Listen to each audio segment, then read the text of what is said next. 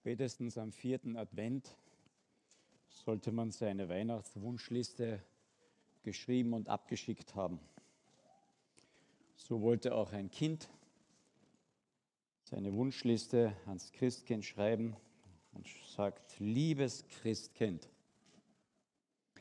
ich war ganz brav. Naja, ich war fast immer ganz brav. Liebes Christkind, ich war meistens brav. Ähm, naja, sehr oft. Liebes Christkind, vielleicht nicht ganz so oft. Ach was, liebes Christkind, ich gehe selber einkaufen. Kennen wir das Gefühl in unseren Gebeten? Ich möchte mit einem Wunsch beginnen, den mir gestern meine Frau auf den Schreibtisch gelegt hat, aus Psalm 119. Und die schreibt nicht drüber, liebes Christkind, sondern dort steht Herr, Adonai, Yahweh.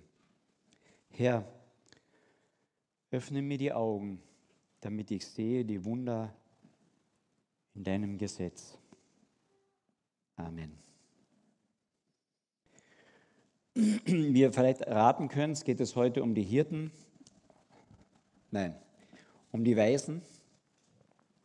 Die Geschichte steht nämlich nicht im Lukas. Bekannt für uns ist meistens im Lukas-Evangelium die Weihnachtsgeschichte. Und dort steht die Geschichte von der Geburt und von den Hirten. Und dann sucht man manchmal, wo kommen die Weisen her? Und das steht nicht im Lukas-Evangelium, sondern das steht im Matthäus-Evangelium, Kapitel 2.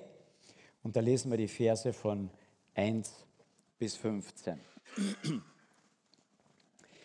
Als aber Jesus zu Bethlehem in Judäa geboren war, in den Tagen des Königs Herodes, siehe, da kamen Weise oder Magier vom Morgenland, das heißt vom östlichen Land, nach Jerusalem und sprachen, wo ist der König der Juden, der geboren worden ist?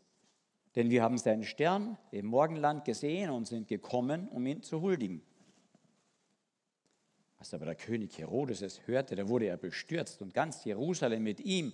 Und er versammelte alle hohen Priester und alle Schriftgelehrten des Volkes. Und er erkundigte sich bei ihnen, wo der Christus geboren werden sollte.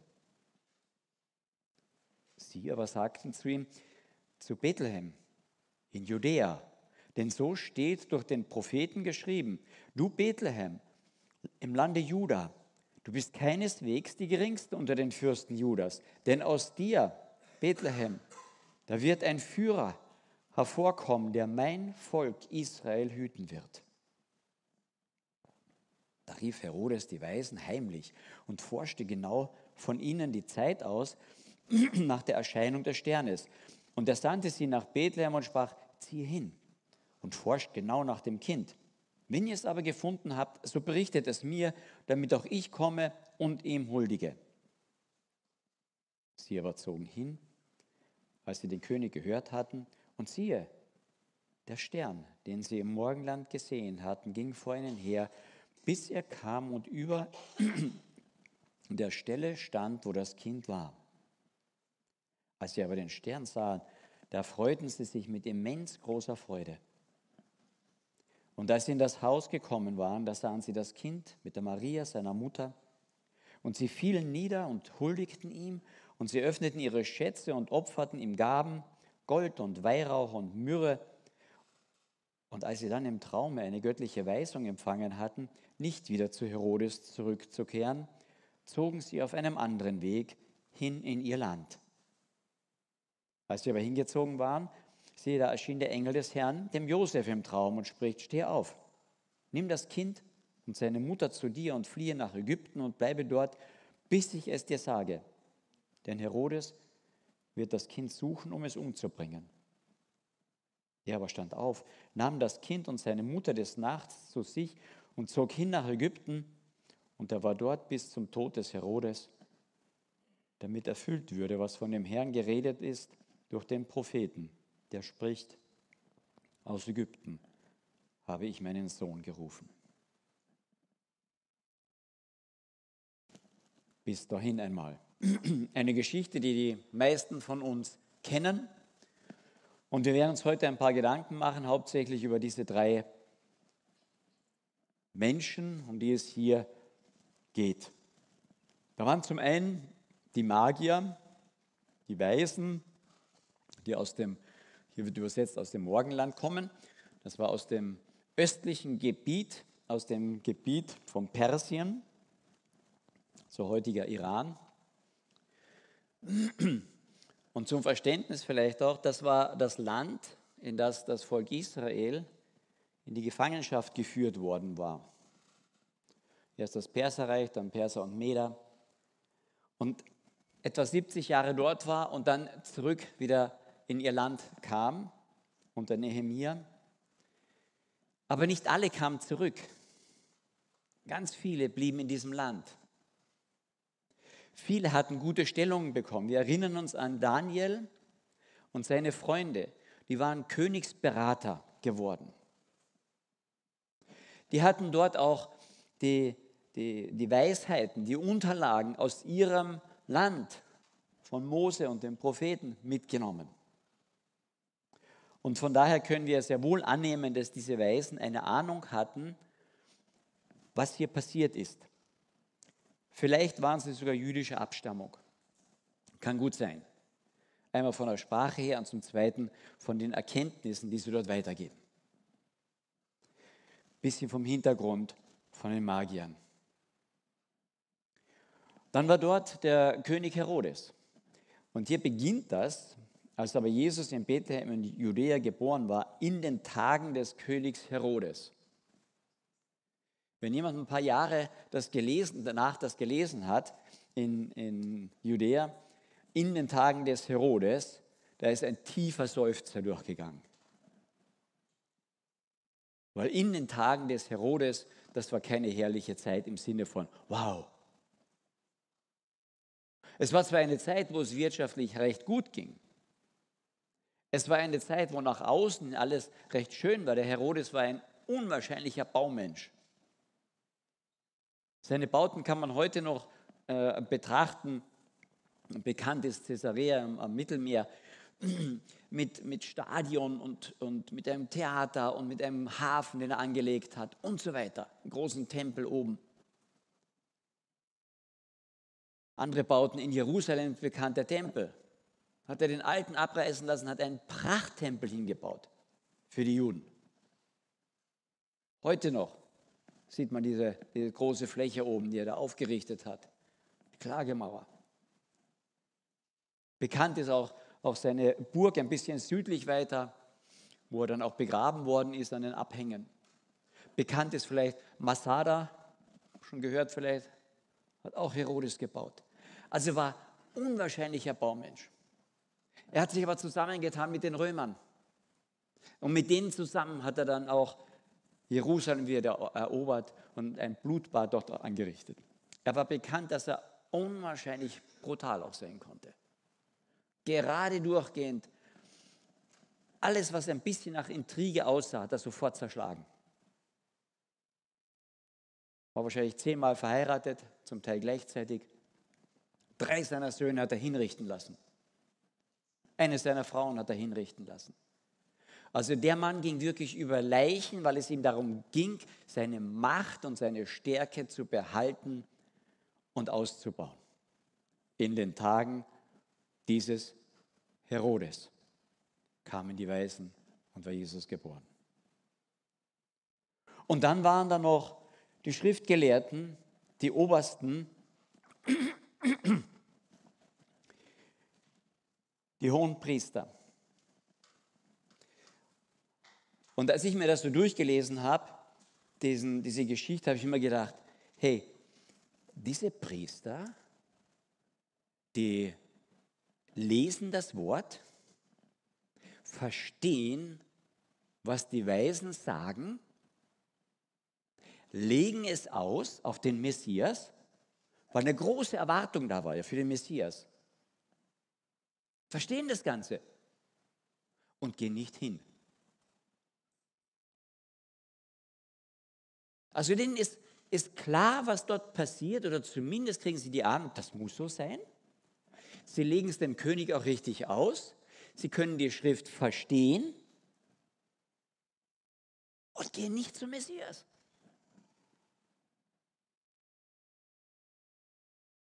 Und das ist nur verständlich im Kontext mit Herodes.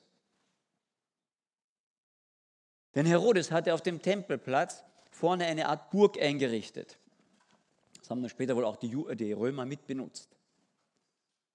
Und in dieser Burg wurden die Kleider, gerade von den Priestern und vor allem von den hohen Priestern, auch aufbewahrt.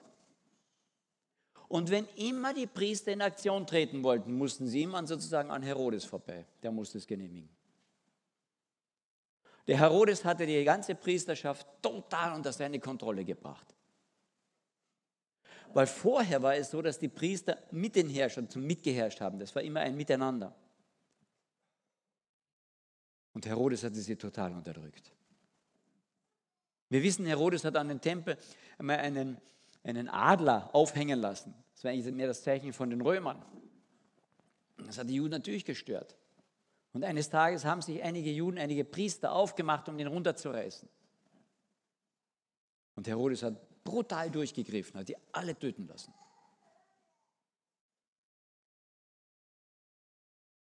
Und wenn jetzt ein König aufsteht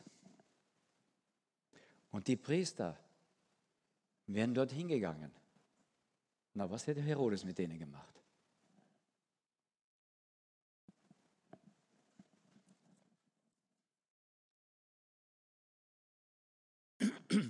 Und dann ist da noch dieser Stern, das Jesuskind, dieser Messias. Über diesen Stern, da gibt es tolle Geschichten. Schon, schon ganz früh, die ersten Kirchenväter, bis ins Mittelalter, bis in die letzten zwei Jahrhunderte, bis in die heutige Zeit, wird zusammen philosophiert, was war mit dem Stern? Warum sind sie dem nachgefolgt? War das irgendeine Planetenausrichtung hintereinander? War das ein Komet? War das irgend, was war das? Ich denke, wenn wir wirklich ehrlich sind, müssen wir sagen, wir wissen es nicht genau. Wir wissen es nicht genau. Wir wissen aber, dass Gott diese Weisen so angesprochen hat, dass es ihnen ins Herz ging, dass sie Bescheid wussten. In der Offenbarung wird uns klar gesagt, dass die Sterne dort, die Jesus in der Hand hält, diese fünf Sterne, sagt er in der Erklärung, das sind Engel oder Boten von den Gemeinden. Vielleicht auch Gemeindeleiter, das ist nicht so ganz klar mit der Übersetzung. Aber das Wort ist eigentlich Gesandter und im Zusammenhang oft Gesandter Gottes. War dieser Stern eine Art, ich sage es mal so, Gesandter Gottes? Was wir wissen ist, die Weisen haben es verstanden. Und was wir noch wissen ist, die Weisen haben sich absolut darauf fokussiert. Und sie wussten, das ist etwas, was unendlich wichtig ist. Sie wussten, dass es im Volk Israel ist bei den Juden. Und sie wussten, es ist eine Königsgeschichte. Also sie wussten eigentlich sehr viel. Bereits in 4. Mose steht davon, dass ein Stern aufgehen wird in Israel. Also von daher können wir gut annehmen, die waren relativ gut informiert.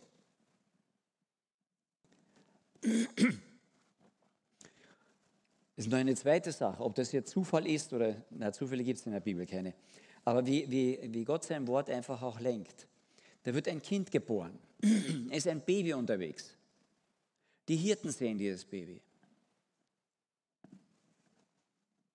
Als aber Jesus zu Bethlehem in Judäa geboren wurde. Im Alten Testament haben wir diese gleiche Aussage. Ein Kind, Jesaja, ein Kind ist uns geboren. Absolut menschlich. Total menschlich. Aber dann steht da, die Weisen sagen, wo ist der König der Juden, der hier geboren wurde? Moment mal, ich werde nicht als König geboren. Ich werde bestenfalls als Prinz, als Nachfolger wenn ich Kind bin, in der Genealogie, bin ich Prinz. Und die sprechen ein König. Jesus bekommt einen Leib durch die Maria und wird geboren. Aber König war er schon immer.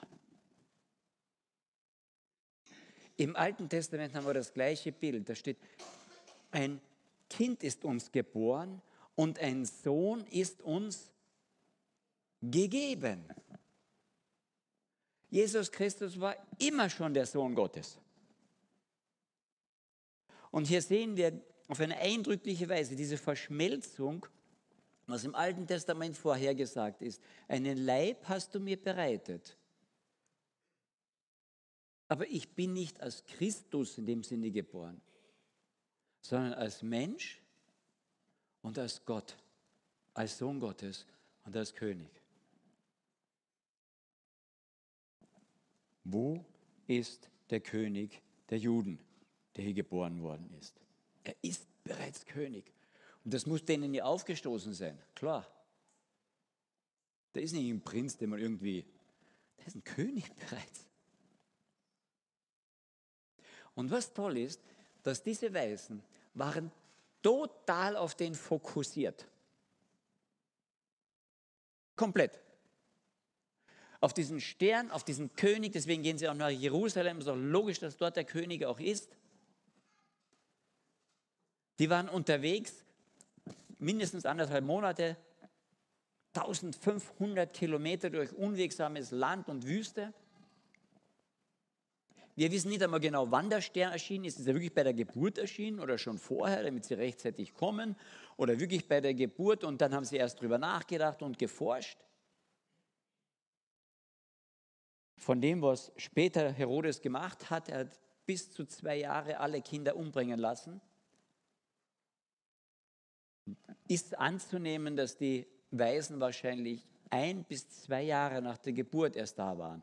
Also wenn ihr Bilder seht, wo die Weisen und die Hirten alles zusammen im Stall ist, das ist ein nettes Bild, aber es entspricht nicht den Tatsachen. Die Weisen waren viel später da und sie waren nicht im Stall, sondern sind in ein Haus bereits gegangen, die haben dort gewohnt. Wahrscheinlich hat der Josef bereits dort gearbeitet in Bethlehem. Seine Familie ernährt.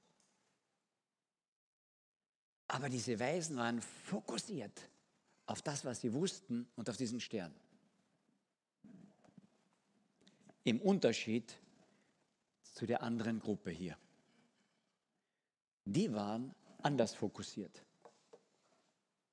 Der König hatte Angst um sein Reich, um seine Macht, dass hier irgendeine Intrige hinten herumläuft. Und aus dieser Angst wollte er sich absichern. Und er wollte dieses Kind umbringen. Die hohen Priester und die Schriftgelehrten hatten Angst vom König. Also sicherten sie sich ab, sagten zwar die Wahrheit, aber taten nichts drüber. Und das sind zwei total unterschiedliche Fokussierungen. Sie hatten alle die gleiche Botschaft. Stern, König, Messias. Aber auf was waren sie fokussiert? Und das Großartige ist, dass der Outcome sozusagen bei den Weisen war, sie sahen wieder den Stern, sie sahen das Haus, sie gingen hinein und hatten eine sehr, sehr, sehr große Freude. Im Griechischen, wenn man das nachschaut, ist das die höchste Steigerungsstufe. Man kann es nicht noch, noch steigern. Sie waren überströmend vor Freude.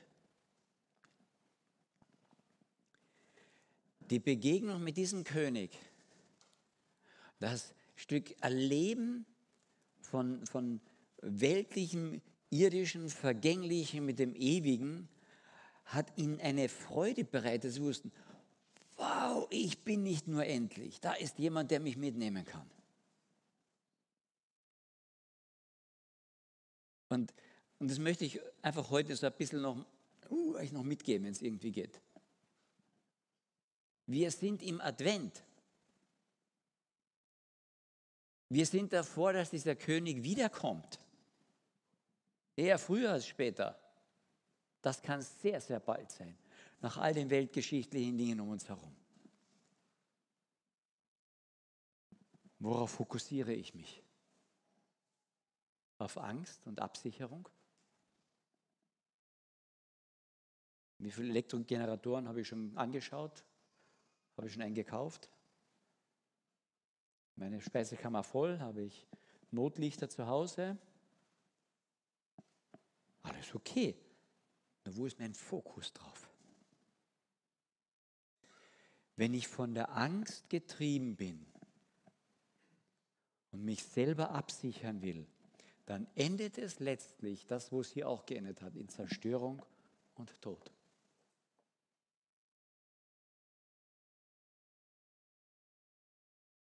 Der König Herodes hat anschließend alle Kinder bis zwei Jahre im Umfeld von Bethlehem umbringen lassen. Gesteuert von dieser Angst und ich muss mich sichern.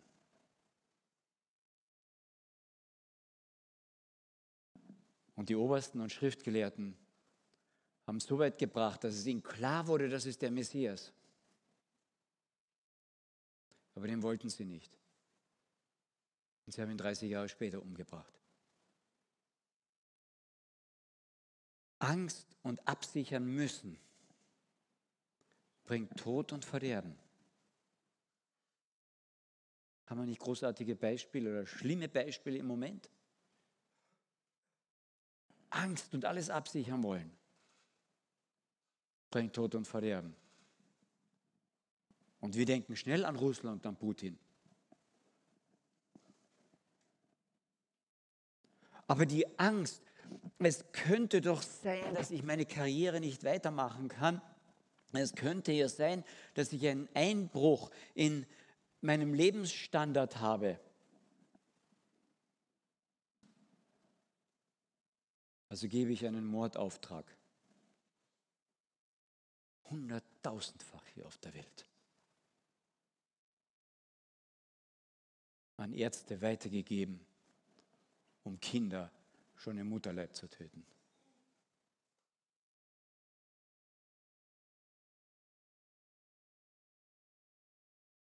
Der Westen oder der Osten ist nicht besser, sondern das Problem ist, dass ohne Gott die Angst überhand nimmt. Am Ende der Tage werden die Leute fast vor Angst sterben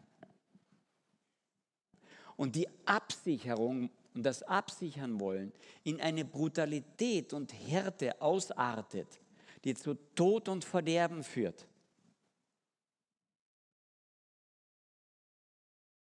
Geht es uns nicht manchmal auch so in der heutigen Zeit, wenn man so herumschaut, wow, was kommt noch?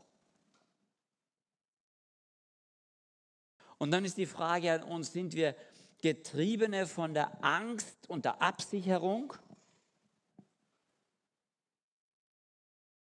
oder etwas komplett anderes, haben uns fokussiert auf den Stern, auf den wiederkommenden König, der bereits König ist. Und die Freude wird größer und tiefer und weiter.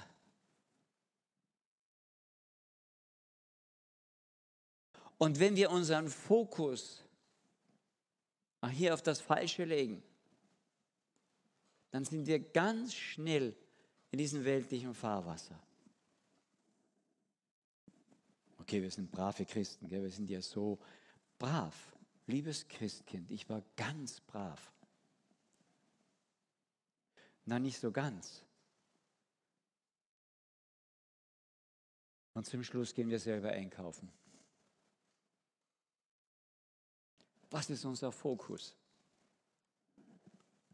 Und ich möchte das heute, gerade in dieser Adventszeit, einfach noch einmal in den Mittelpunkt stellen. Wohin geht meine Richtung hier? Was ist mein Fokus in der Adventszeit? Als Jesus einmal kurz vor drei Jüngern sie hineinschauen lässt in seine Herrlichkeit am Berg der Verklärung, Da waren die so hin und weg, dass sie sich selbst vergessen haben und gesagt haben, wow. Und der Petrus, der immer die Klappe offen gehabt hatte, ja, da macht das ja auch auf und sagt, lass eine Hütte bauen für dich und für Mose und für Elia.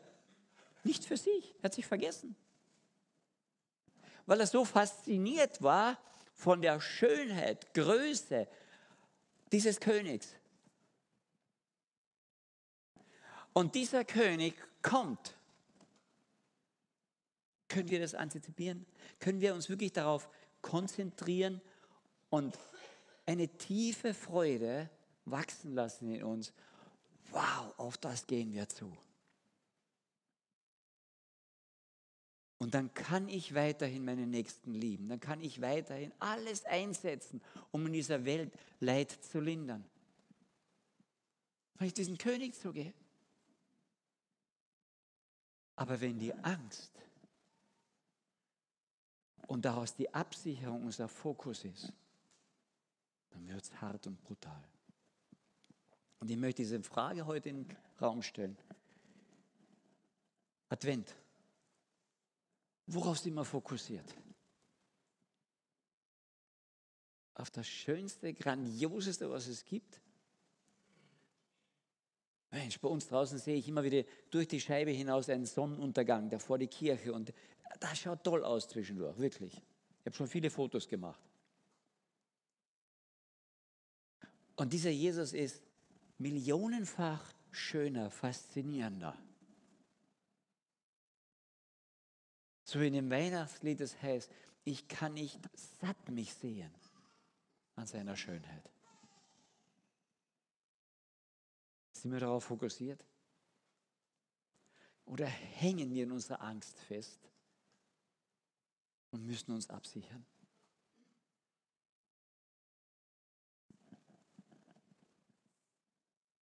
Ich möchte noch beten.